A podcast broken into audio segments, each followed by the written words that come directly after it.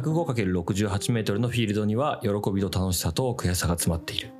サッカーを愛するクリエイターたちの雑談ポッドキャスト FM105、えー今日も渋谷からお届けします、パーソナリティは湘南ベルマーレサポーターのデザイナータホイとえー、清水エスパルス渋谷シティ FC サポーターの、えーコピーライター竹パンです、えー、11月5週目なんだ5週目って 48回です、はいいはい、決まりましたね今週は結構ウキウキですねああもう決まりましたからね m 1準決勝進出メンそバーっちがかい またそっちかいははい、すごい結構予想通りでね僕のいね、はい真空ジェシカ令和ロマンナイチンゲールダンスをしてたんですけど 見事に3組とも残りまして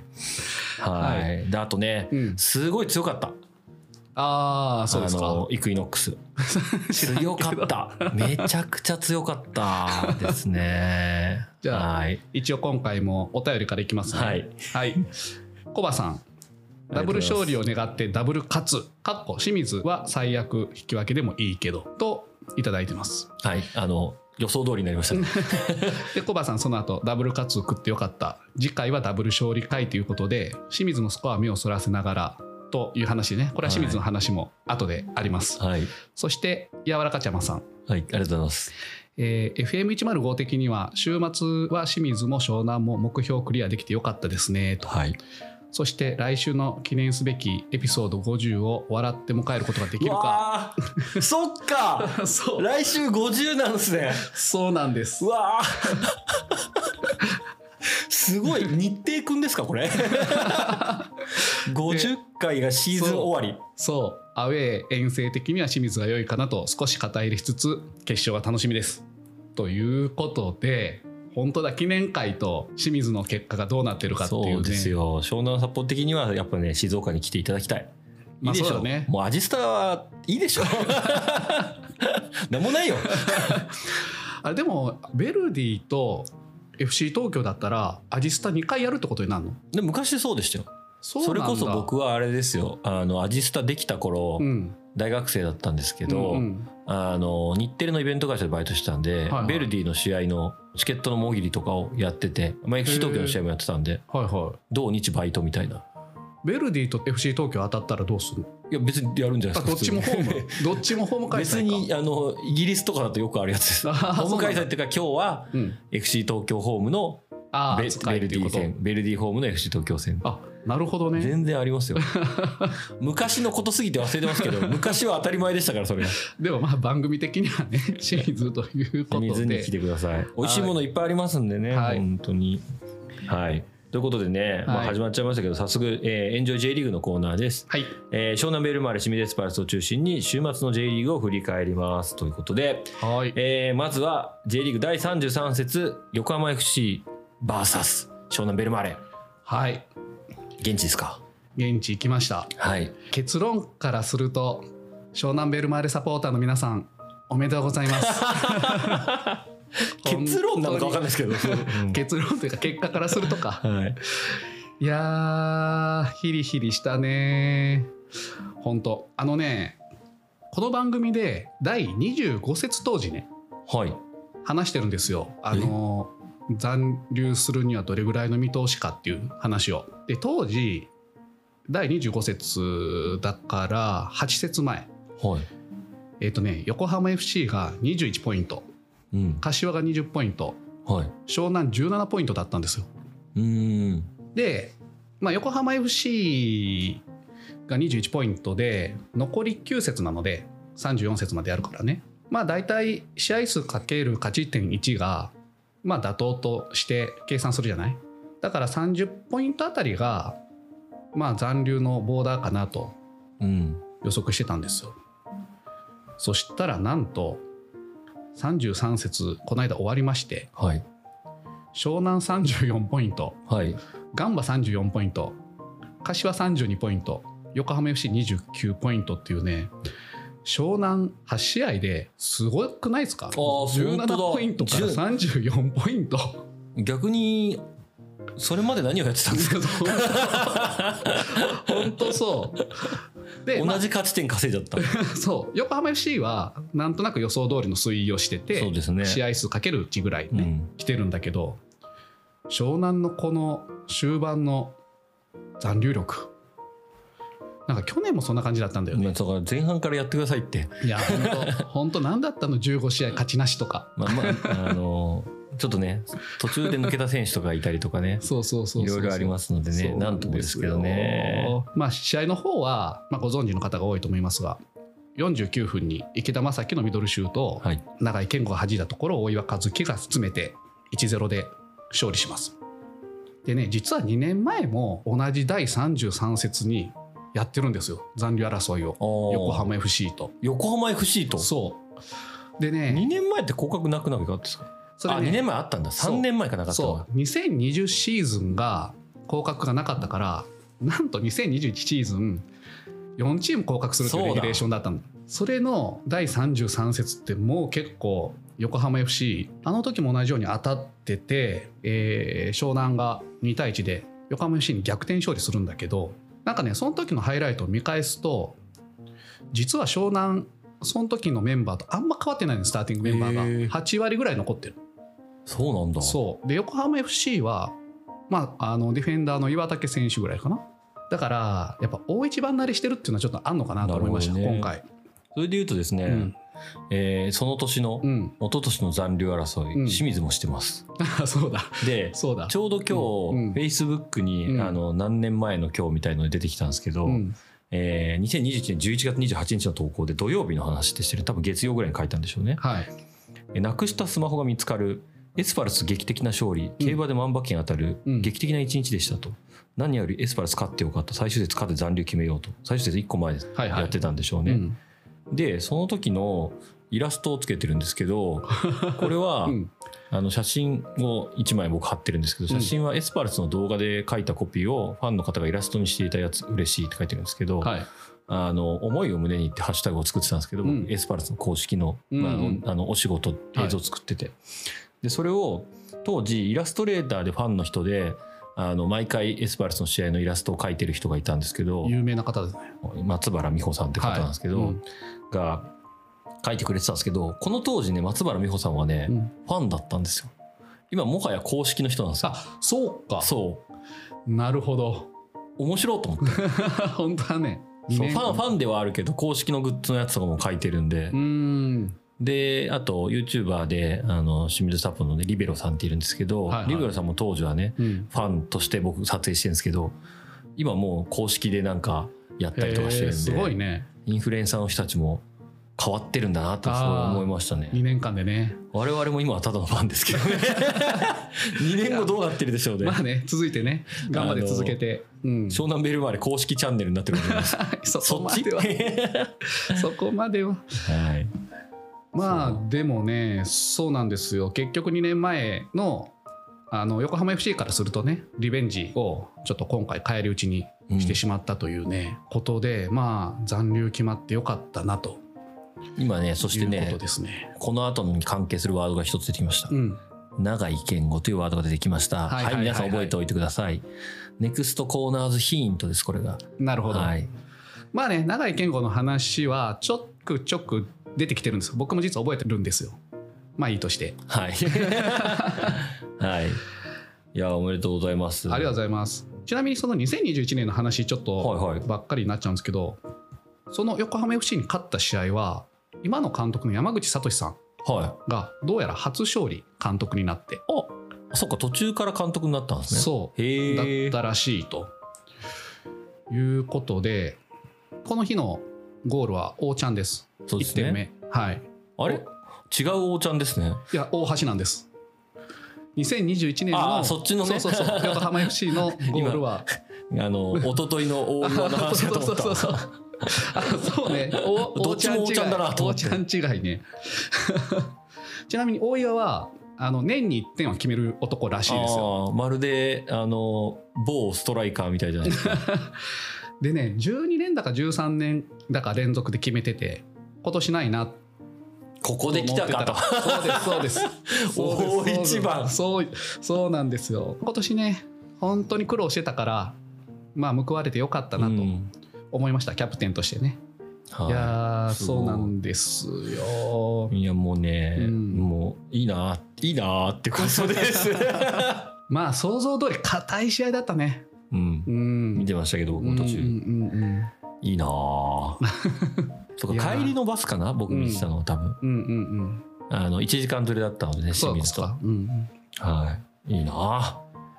もう一個神戸の方の試合もちょこちょこ見ながら、うんうんまあ神戸はもうこ決まったなと思って湘南の方を見てましたけどいや神戸と名古屋のハイライトも見たけどやっぱりね優勝争いと残留争いで本当に試合の種類違うなと思ってうんなんか神戸名古屋は結構派手な試合だったじゃん、そうですねうん勝たっと思って決残め留決めてた争いやつらも派手だったしなそう そうそうそうそうちなみにです硬すぎねる、うん今週後半はね、うんゲストが来ますはい、はいゲストの方ね、うん、その神戸名古屋行ってましたああ本当ですなかんかその話も聞けるといいかなと思ってますけどね、まあ試合の方はねなんか皆さんいろいろもう知られてると思うのでここのリスナーの方はねあのもう一つ思ったのは横浜 FC が最終節だったんですよああそうそうそうそうそれはちょっと違いましたセレモニーやるでしょホーム最終節そう、はいもう地獄ですよあれかわいそうにあれねちょっと試合前にやった方がいいんじゃないかとかちょっと思っちゃったねああいうのはまあ試合前は難しいのかいろいろモチベーションの問題とか、難しいですよでうん、うんも、それは僕昨日体験してきたんですけどう、んうんあの渋谷 CFC のね、はいはいあのまあ、1年間終わりの報告会うんに昨日行ってきましたスポンサー向けのはいはいまあ同じですよね昇格かなわずっていうところでうのんでもまあ前向きでしたね渋谷は合格の瞬間とはちょっと違うのとあと1週間空いたっていうのはちょっとありますねそうねまあ時間空くっていうのは結構ねあれだよねというあたりでちょっとねえーっとお便りはい読みます湘南関連コバさん土着そみ立つ FM105 等と思っていざ三沢 へありがとうございますこれね僕も持って行ったんですけどちょっと続けてねガベちゃん企画さん、はいはい今日はこの袋いっぱいに湘南の価値点3を入れて仲間へ届けるよっていうのは、まあ、これも同じトートの写真をありがとうございます上げていただいてて結構使っていただいててありがとうございますそうですねそうですねこれねちょっと清水が決まったらちょっとオレンジも作ってプレゼントキャンペーンをどっちに決まるかによりますけど ねしようかなと思ってます清水サポもねちょっと実は聞いていただいてるようなねい感ただ触いてますがあるのでですねはい、やりたいなと思ってまあ、ちょっとベルディサポの方も聞いてるんですけどまねす、 そのベルディサポさんからもいただいてます高木圭さんはいポカシニアーズの、えー湘南残留決定タホイさん酒がうまいありがとうございますその続きにエスパルスはあえて無 視っていういやーそうなんですよそうなんですでえっ、ー、とでも高木圭さんはねもともとエスパルスの側の人のはずです よあそうなのね確かそうですよそうなのねそう逆で僕が元ベルディバイトですからねああなるほどはいそでこのねちょっとね順位とか勝利のダンス関係の話でうはいコバさん、これ先週のね、話で、お詫びと訂正、FM105 エピソード47で以下のツイートが採用されました。横浜 FC の降格が決定しとありますが、柏が負けると最終節まで降格チームは決定しません。ああそうですねそう、あ、柏が降格パターンまだあんじゃんと遅まきながら気づきました。慎んで、お詫び申し上げます。かっこ、柏にも喧嘩を売るスタイル。 うんって書いてあって、まあ、その後ねちょっとこのたけさんという方から、えーお便りもらってるのを読みます FM105 でも話題に出てた勝利のダンスあの勝ちロコをやるかどうかって話ね、もし柏が勝っていたら J2 降格チームが確定していたのでその時は勝利のダンスはなかったんだろうなでもまだ決まってないのだから勝利のダンスをしないのは逆に失礼だよなとちょっと考え柏に追いついたとっさんありがとうと思いましたあということしかでし湘南ってアウェーでもやるんですねあ普段はというかアやらウなェいーでも全然やるんですよ勝ちロコあ清水はね、うんアウェーには存在しないんですよ勝ちロコあホームだけなんですよそうなのあの選手と一緒にやるの、そうなんだ、はい湘南はね無差別にやりますあそうなん ですよあれホームだけなんですよただまああの今ね武さんが書いてたように降格が決まってたら確かにやってないんそうなんかだ決なとま思っうんだてけどはいないんですよねそうちょっとオルンガがいないとどうにもならない点数になってますけどそうそうそ うそうまあそうねだからそれでやったのかなっていう話おでーはい現地にいても「あれやるのおやるのやるのやるの?」って言いながらやったからね勝利のダンスをそうなんですね、うんというようなところでねはい。いやー来年も J1 おめでとうございます。お待ちしてま すよ FM105 関連では今年初のね、嬉しいニュースでしたね。いやーはっきり言って FM105 やり始めた時その15試合勝ててないとかの真っそ只の状中態でで始まって、そう清水はうん14試合負けなしですから ね。なぜ今こうなっているんだっていう。本当だね本当だねこれはいやー、おかしいなはいじゃあプレーオフの話いきましょうああ、その前にね、神戸さんは優勝おめでとうございます。あーそうだね大阪無党、素晴らしいですね。ねはい。その辺もちょっとね、あの、うんゲストさんにも聞いていきたいなと思うので、はいはい。おめでとうとだけ伝えておきます。はいはい。ということで、プレーオフです。J2、えー J1 昇格プレーオフの2試合が週末に行われました。はいえー土曜日の試合、清水エスパルス対モンテディオ山形、えー現地観戦行ってきました。はどうでしたかなんだろうな、僕が今まで行ったスタジアムで一番緊張感がありましたね。おーピリピリしていた。うんうんううーんんなんかそうですねウェイっていうムードの人はいなかったようにうん僕が見から見えました、うんうん多分ね食事の販売量も少なかったような気がしますけどあねマジでそんなように見えましたまあそもそもね、外のブースがうんそんなに出てなくて出店がそうなんだそもそもプレーオフ突然決まったから キッチンカーが間に合ってないところも多かったのかななるとほいどう感じがしましたけど。で、まあ、お客さんもね1万5,000ぐらいだったので、うんまあなんか満員にはならなかったなっていうのはちょっと残念でしたけどで内容はまあこうなるんだなプレーオフはと思ったのが、うんまあ、清水はドローでもいいうんうん山形は勝たなければならない、っていうので前半から山形がめちゃくちゃアグレッシブに来ましたそうだよねうんもう4トップみたいになってましたね。うーんであいつチアゴ・アウベスがうまくて速くて強いはいはいはいなっていうのと、うんあと後藤 速え後藤が速えのよ元清水じゃんはいノリさん振り切られるのよと思って、うんヒヤヒヤしてましたけどこの試合ね一番大きな驚きはゴールキーパー大久保拓夫なんですよはいで当日は「えなんで?」ってなってたんですけど後に翌日かなんか分かるんですけど、えっと、水曜の練習で権田選手が脳震盪うんうんありまして出場できずという状態で、まあ、権田選手はあのベンチ脇にいてめちゃくちゃ声出してたんですけどあの大久保拓夫選手リーグ戦初出場、うまんあ、リーグ戦ではないんですけどねだって湘南の試合の前もあの清水のスタメン見てちょっとざわついてたもん友達とそ「えどうした顎どうしたってう言って、んコンディション不良っていうの発表されてたんですけどなんだろうってでなんかいろいろ調べちゃったんですけど権田選手はインスタ更新してなかったんですけど、はい奥様権田由美さんが、あのインスタでアイスタに来てたのであどういうことなの一瞬お子さんのインフルエンザとかがあって家族感染みたいなことなのかなとか思ったんですけどでも奥さん来てるしなんだろうなと思って、うんうんなんか奥さん来てるからなんか揉め事ではないだろうなとかいろいろあってうんと思ったら脳震盪でこれについてはちょっとまだ情報が錯綜してるんですけど、うんうん2回目なんですよ脳震盪今季権田選手。ああなるほどでなので次の岩田戦あ岩田戦じゃないやベルディ戦うん岩田戦で脳震盪なんですよね最初のああそうなんだ次のベルディ戦がルール上出れるのかどうかがちょっとわからない元気そうではあるんですけど、うん脳震盪ってそんなこと関係なしに構成プログラムみたいなの組まれるじゃないですそうか、だね復構成じゃないか復帰か言っちゃっていいのこのラジオでベルディ関係者が聞いてるかもああでも いやだからどっちかわかんないんですよね冗談ですそこはちょっとわかんないんですけど、うんで拓夫選手の話で言うと、はいまさにね先ほど言ってた2年前の残留争いうん残留決めた後当時のキャプテン権田選手が、えー最後のセレモニーで挨拶をした時に覚えてる誰の話をしたかというと大久保拓夫の話をしたんですよね。でリーグ戦その年出場なかったですけど大久保拓夫が、まあ、練習からずっと手を抜かずにやっていたおかげで自分もここまで高めることができたっていう話をあ泣きながら話してたんじゃなかったっ泣けきながら話してて、ねうんであのそれをやっぱりみんな思い出しましたよね。あの準備を怠らない男大久保拓夫がいやーわかるわなんかうちで言うトミー選手みたいなねあーもうめちゃめちゃトミ似ーて選手るもスクランブル出場してましたもんね、今季はね。そうでなんなら10月の月間う MVP にん選出されたからね、なんか、すごい、まあ、この試合の MVP はどう考えても大久保拓夫なんですけど、ういんや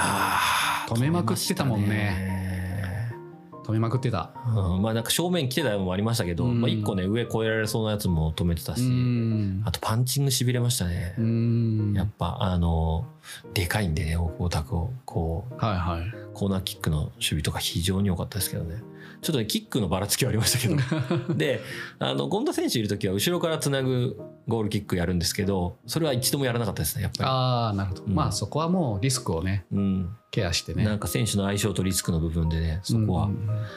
でまあ惜しいシーンもあったんですよ清水もカルニョス選手のミドルがポスト北川選手のミドルポスト、えー原選手のドフリーヘディングもあれポストかすったぐらいなのかな、あったね上に浮いたやつどれか決まれよと思ってましたけど で山形の最後めちゃくちゃ決定機があったんですけどそれを右に外れてくれて、はい危ねえっていうなんか僕は、まあ、清水から命からがら帰ってきたっていう 感じでございますね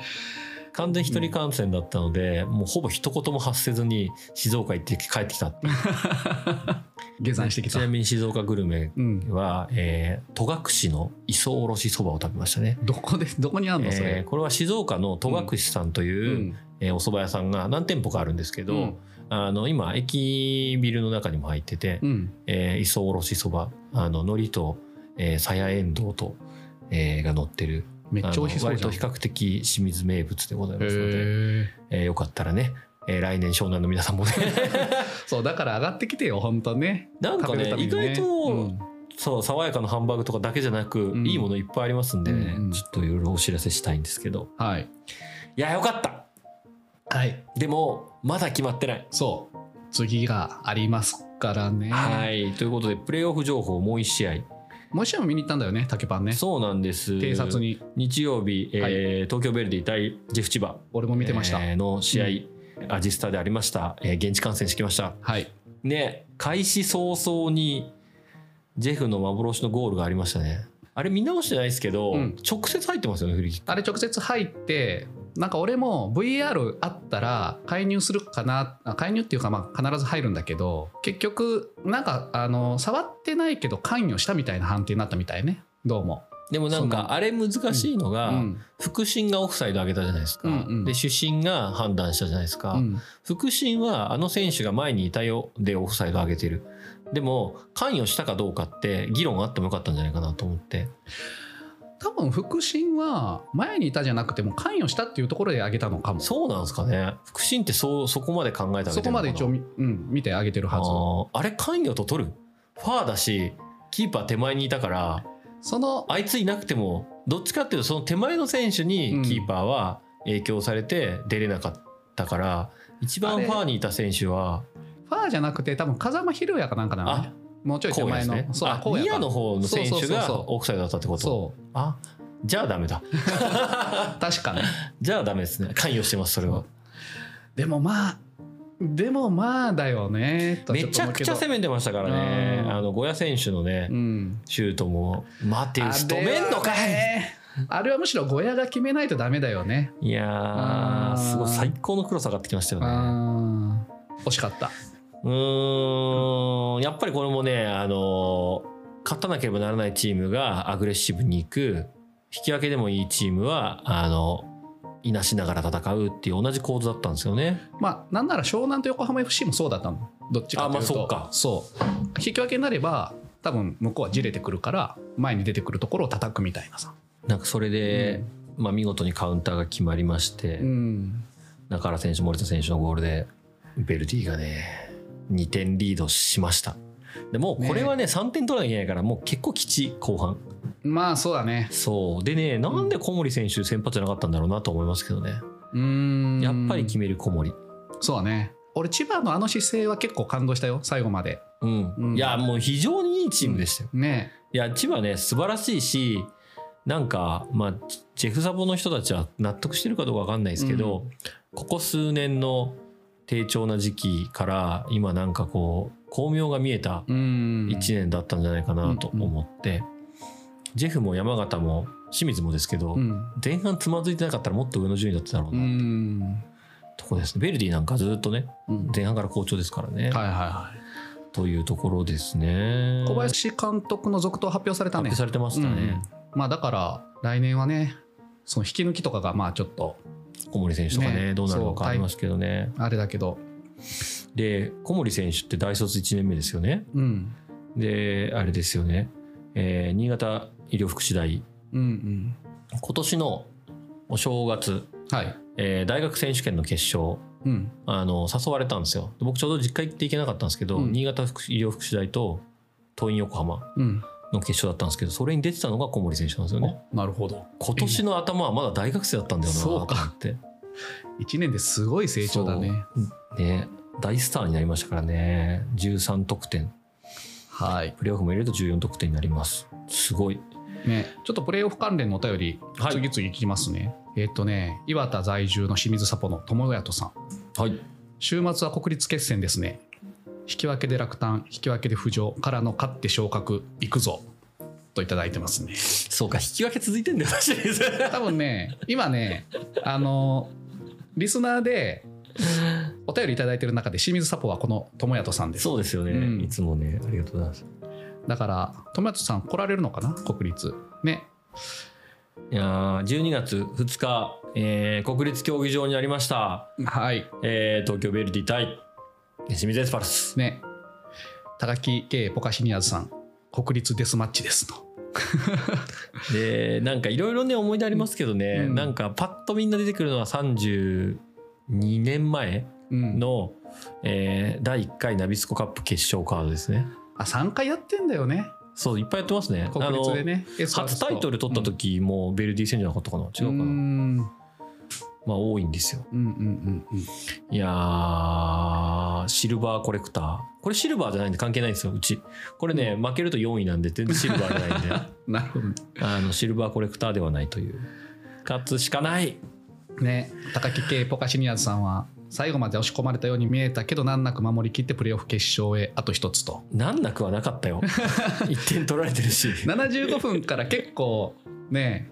おせおせだったもんね千葉もねなんか2つぐらい惜しいやつあったなと思ってありましたよ、ね入ってたらやばかったんじゃないっていうのなはまああったけど勢いはベルディがありますねただねやっぱまああそこで枠に行かなかったりするっていうのはサッカー的にはいろいろあるんだよなもうバテてるとかね山形もそうでしたね完全に、枠に行かないっていうのが最後でしたね、やっぱ足に来てるからうんっとてかいうのがマジ清水がありえそうで怖いけどなも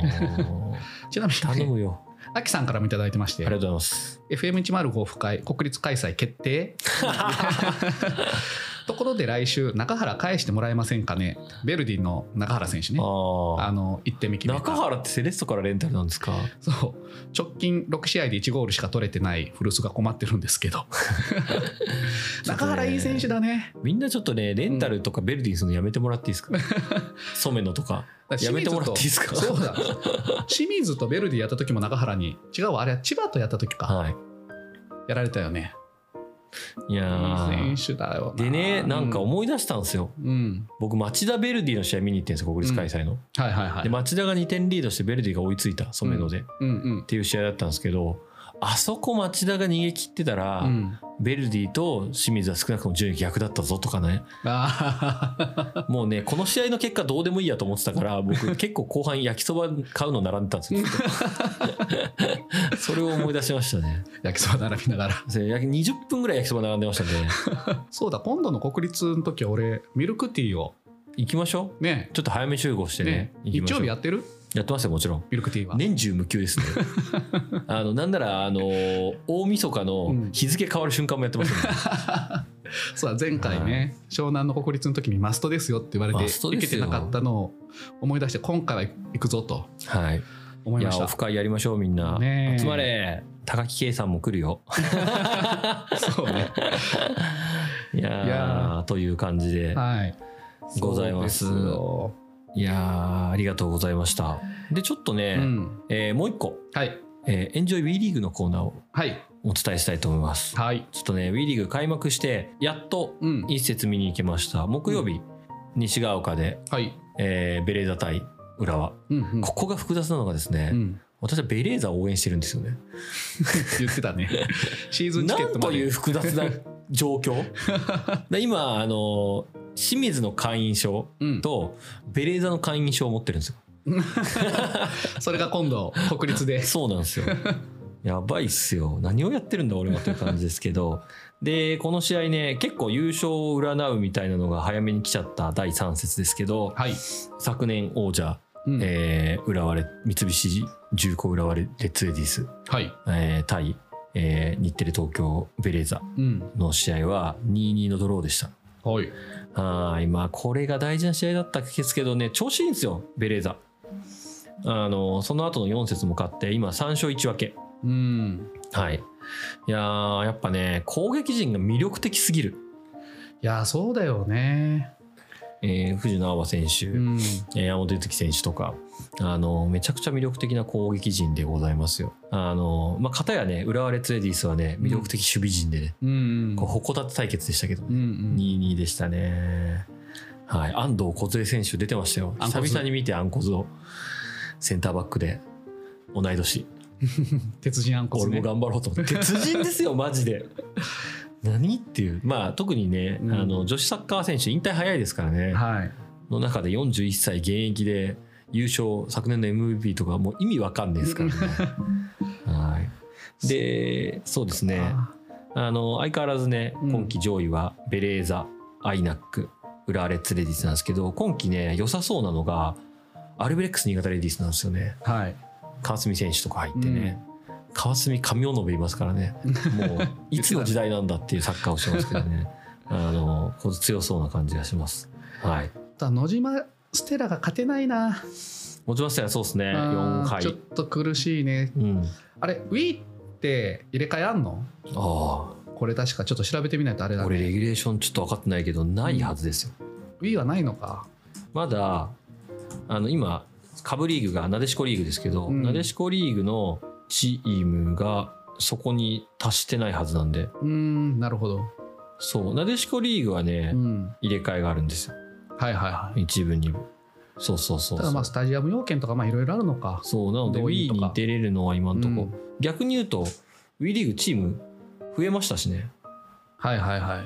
い広島とかできたりあれでもあーそうです広島ができたりとか、うんまあ、セレッソもそうでしたっけ、うんひ広島は WE リーグできた時にできてセレッソが今季からですもんね、うんうんはい、あちなみにね西が丘の浦和ベレーザ戦は、うんうんえー3000人近くお客さんが入っててね結構なんかあの日に志賀岡行ってる人のツイート見たねツイートで僕ちょっと遅れて行ったんですけど、うん余裕ぶっこいて席座れると思ったら、席がねえと思って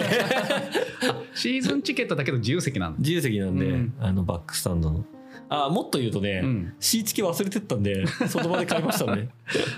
貢いでるな三井でますんでシーチケ持ってんのにチケット買ってますんで、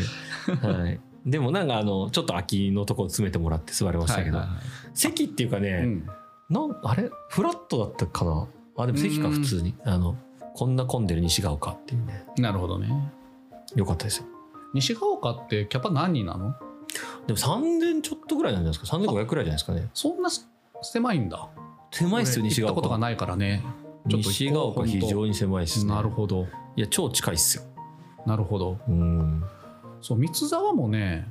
まあ超近いんだけどまああそこでも1万3000ぐらい入ってたもんね全然この間試合ね、うんあのレベチでちっちゃいっすよ西が丘ああ本当そっかそっかはいありとあらゆる大きさの試合に行ってますんで私はい今季ね何試合行ったんだろう多分もう50試合超えましたね僕すごこの週に3試合とか行ってるのが結構あるんで、うすごいいいね行かれてますんで僕はさすが今季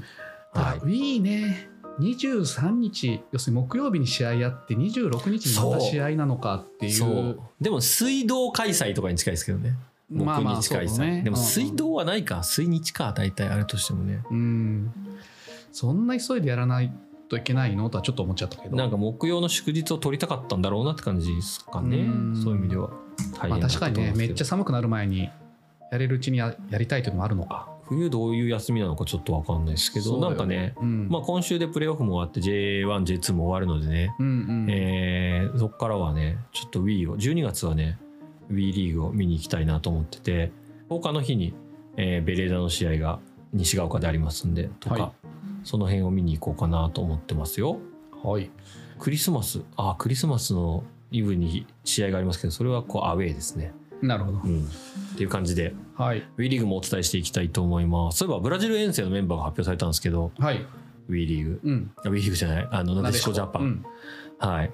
あの古賀選手谷川選手が入ったんですけどうん、高校生現役高校生のお二人ですね、へえあのアジア競技大会の時のメンバーには入ってて結構活躍してたんですけど、はいはいあの JFA アカデミー福島の所属の選手で17歳と18歳なんとついに本ちゃん代表の方にも選ばれましたので楽しみだ、よねはいあと最後にいただいてるお便りを読んでいきますね、その他の。えっとね、前回の放送の反響のものが結構ありましてまずスーシーさんはいありがとうございます大島亮太はプレパラートその通り過ぎて盛 大に吹きました ちなみに冬のお楽しみ選手権も鹿児島以外は代表で揃いましたねあ鹿児島まだだったんですね今年も応援マネージャーのレベルが高すぎて毎年感心していますと鹿児島代表は決まったのかな、今週ぐらいに鹿児島は でも今鹿児島サッカー盛り上がってんねあなんか、ね、鹿児島まだですねなんならうん12月15日が準決勝え えギリギリすぎやしねえかでも確かに選手権始まるのいつからだって他全部決まってんですよ12月だって29から始まりますんで2週間だ12月16があえこれどうかしてますよ準決勝12月15で決勝12月16です、本ちゃんが始まるのは28から28なんか宿の手配とかむずくないですかそうね鹿児島だそしうだよね神村学園と、うんえーこれなんていうんだろう出水中央っていうのかなと鹿児島城西と、えー鹿児島実業が残ってますベスト縄田君がいる神4村学長園田学ですね神村うんちょっと覚えたよちょっと覚えたよはい、他は全部出てるのに10 11月11日にうんベスト8やってて、そこからなんとか1か月以上空いてるんですけ どやっとけよってなるほどで鹿児島はね盛り上がってますね J3、はいえー別に J3 の話題をするわけじゃないんですけど鹿児島ユナイテッドがね強い、うんえーなんかコレオもすごいことになってたねあそうなんですね、うんなんかコレオやってて なんかそのなんだっけ桜島バックにえーバックスタンドのコレオがすっごい綺麗なことになっててこんな入ってるんだ人と思ったよ、なんか僕の後輩がね、うん、あの鹿児島ユナイテッド行ってるんですけど、うんうんうん15試合ぐらい行って一度も負けてないらしいです強でその後輩の言ってた名言がね、はいあのどんな移住促進イベントをやるよりも、言ってあたのねユナイテッドのスタンドで芋焼酎を飲む方が鹿児島に住みたくなると言ってた名言を残した後輩ですいけどやね、行きたいけど遠いな来期はね、うん行きます私は絶対にマジではい、これは遠いよ結構行ってみたいなと思いますはいそう J3 はね、うんなので鹿児島が、えー、になってて残り一節なのでここで富山か鹿児島かみたいなとこですかね最後はい相模原は生き残ります大丈夫はいはいって感じですじゃあ次のお便りいきます、ラベちゃん企画さんありがとうございますえっ、と2010年の話取り上げていただきありがとうございましたはいあの経験が積み重なって今があるので忘れられない教訓のシーズンでした。そして湘南ベルマーレ残留やったパーソナリティのタホイさんと勝利を喜び合えなくて残念でした。竹パンさん、あと一勝、国立ですね。横浜で FM105 のバッグを持ってる人が3人もい て、鮮やかなグリーンで勝利を確信しました。皆さん使っていただいてありがとうございますということと、あとは一勝ですね。あと一つってでもね、うん先々週言ってたんですよ。勝つの大そ変のなのよその前も言ってただから、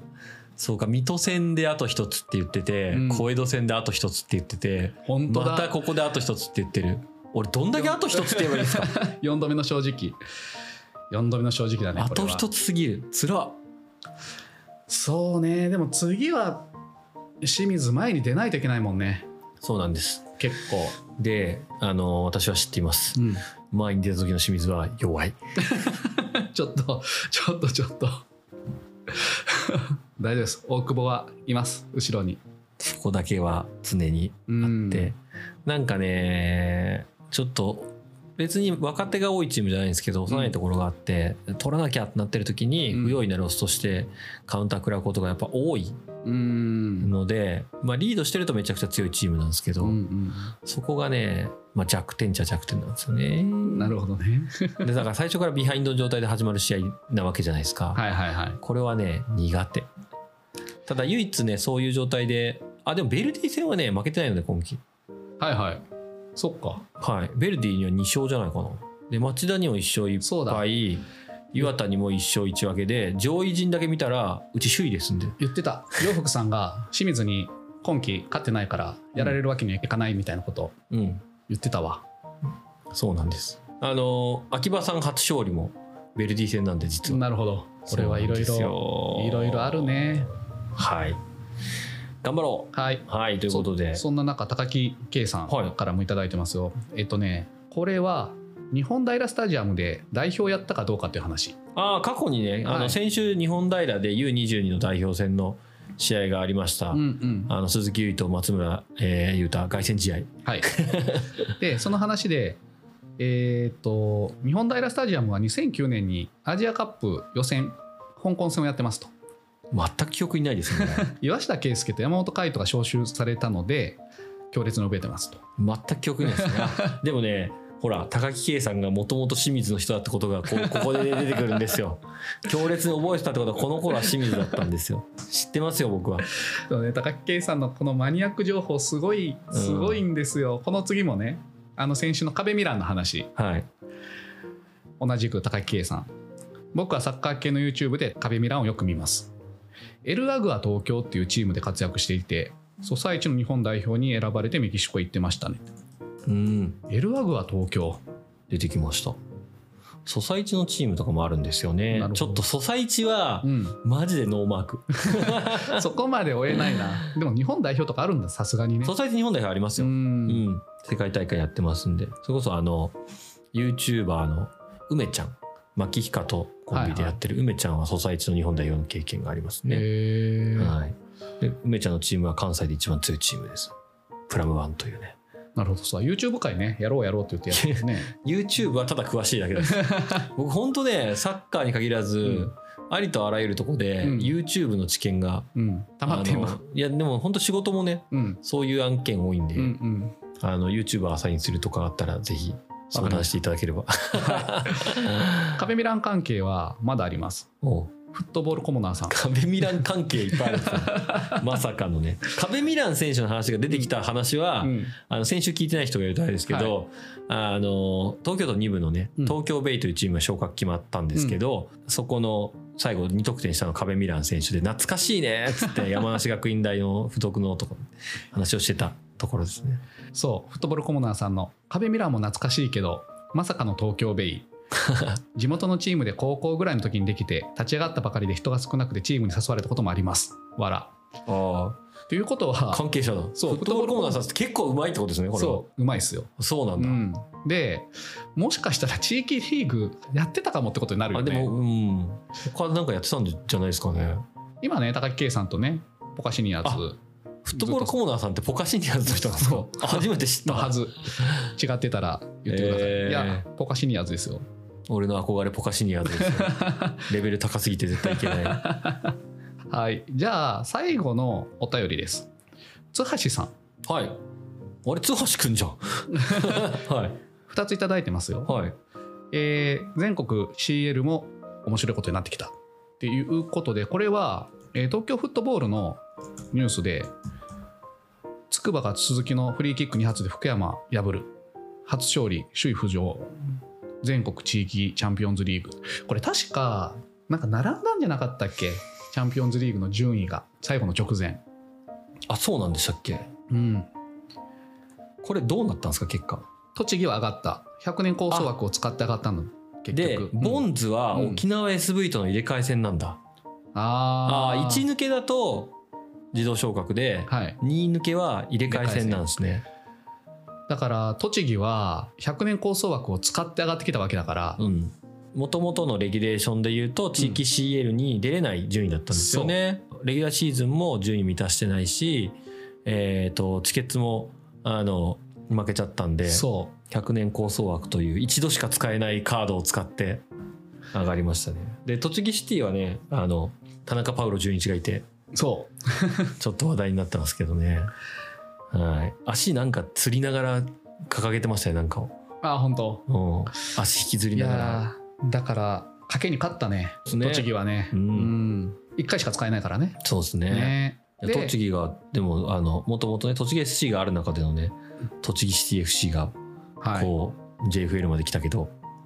栃木県内での感じちょっと謎です ね気にはなりますけどそして最後津橋さんはいこれは次のあのゲストの話ですねはいしくじり先生の YouTube の 動画になんと5分11秒あたりで次回ゲストの近藤選手の名前がっていうえどういうことどういうことどういうことですか語ってこなかった敬語の壮絶な大学生活プロになれなかった理由あの時のあしくじり先生っていうかそれリゼムの敬語のしくじり先生そじうゃないそうですかそうそうそうそうえしくじり先生ではないですねそ れただね YouTube のタイトルにはしくじり先生ついてるねそうそうそう、うんこれね僕見てないんですけど2日前のやつで、うんリゼムのメンバーがリゼムって YouTuber、うんサッカー YouTuber ですけど広島ユースの全国優勝メンバーでね、圭吾君は、まあ、森保圭吾ですね森保家人なんですけど、うん圭吾君がえ5分ちょっと今見ようその5辺も分ね何秒5分11秒あたりです圭吾君が大学サッカーで琉球大でやっててねうんその先でうわー出てきた 武藤義則からの近藤寛太出てきたすごい並びがすごい じゃあねまあそうそこねもともと慶応でツートップ組んでたんですよねはいはいはいはい、うんとあかそっもかそ聞っいてかいきたいですねそうかそうか慶応だもんね慶応後半戦はインタビューだねはいということで めっちゃ長い前半の話から 久々のはい、超ロング回すみませんありがとうございました。まあ、シーズンね終盤の方なので、えー今週も FM105 を聞いていただきありがとうございました気に入っていただけましたら番組をフォローいただき評価を星5でお願いします X もやっていますのでご意見ご感想取り上げてほしいトピックは「ハッシュタグ #FM105」でポストしてください X 以外にもプロフィール欄にお便りフォームを設けていますのでお気軽に投稿お願いしますではまた後半戦でお会いしましょうありがとうございましありがとたうご。ざいます